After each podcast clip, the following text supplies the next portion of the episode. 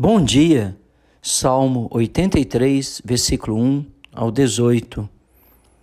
Ó oh Deus, não te cales, não te emudeças, nem fique inativo, ó oh Deus. Então o salmista começa fazendo um apelo a Deus para que ele pudesse intervir diante dos seus inimigos, diante dos seus adversários. E aí, a partir do verso 2 até o 8, mostra o perigo que Israel estava sofrendo por causa da oposição dos seus adversários.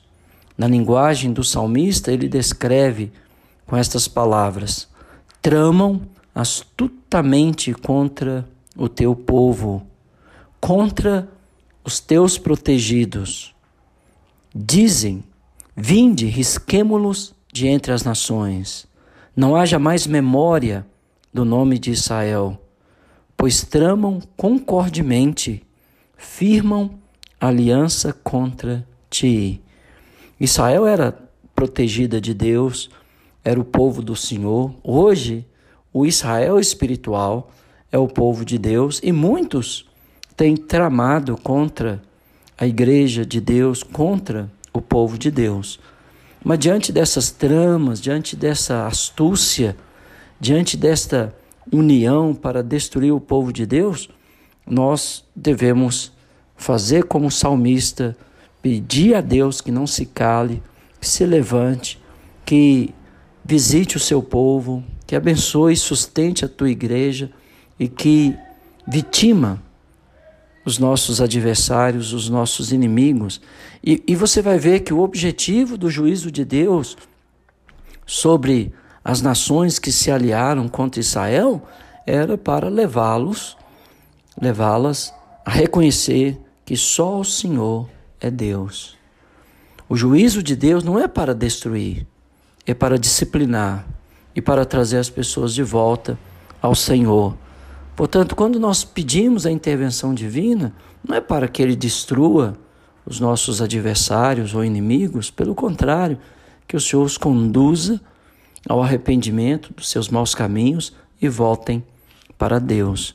No versos 6 e 8, ele fala das tendas de Edom e os ismaelitas, fala do, de Moabe, dos agarenos, de Gebal, de Amon, de Ameleque, dos filisteus, da Síria, dos filhos de Ló, que sempre foram opositores né, aos filhos de Israel.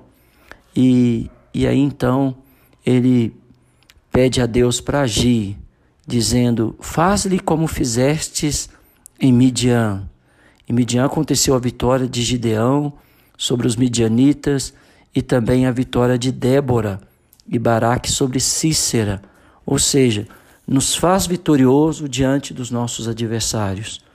Ah, depois ele descreve é, Edom, também foi um campo de batalha onde Débora ah, e Baraque é, venceram, né? Ah, ou seja, nós podemos olhar para nós e ver quantas vitórias o Senhor nosso Deus tem nos concedido. É, e, e diz que o texto que eles tornaram adubo para a terra. E aí, nos finais desses versos, ele deseja ah, os desejos né, de profanar a aliança que Deus tinha com o seu povo.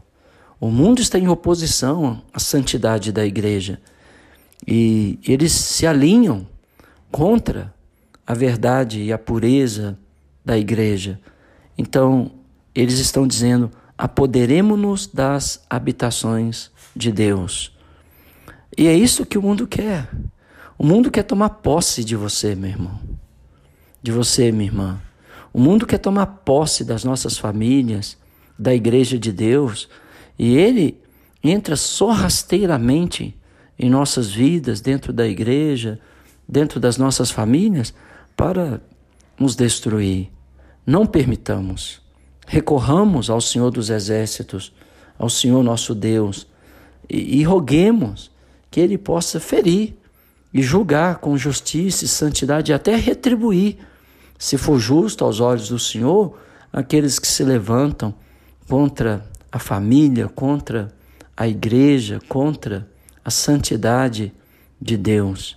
E aí, então ele termina esse salmo dizendo: ah, como folhas impelidas por um redemoinho, como a palha ao léu do vento, como fogo devora um bosque, assim persegue-o com a tua tempestade. Ele clama ao Senhor para agir contra os opositores, enche-lhes o rosto de ignomínia, sejam envergonhados e confundidos perpetuamente. E só assim eles reconhecerão que só tu é o Senhor.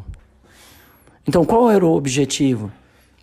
Destruir estas nações, estas tribos, estas, esses povos? Não.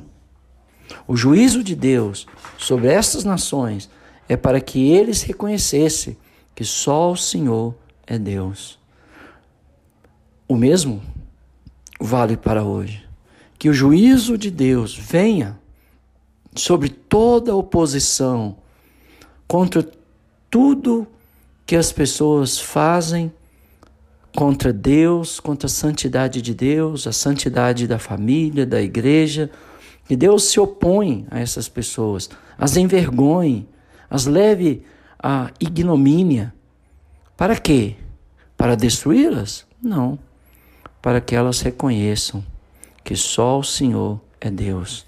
Então, qual é o objetivo do juízo de Deus? Salvar e nunca destruir.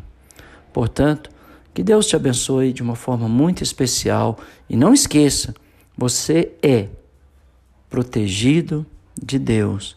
Você é o povo de Deus. Todo aquele que se levanta contra você enfrentarão o juízo de Deus. Qual é o propósito? Eliminá-los? Não. Trazê-los a reconhecer que só o Senhor é Deus. Que Deus te abençoe.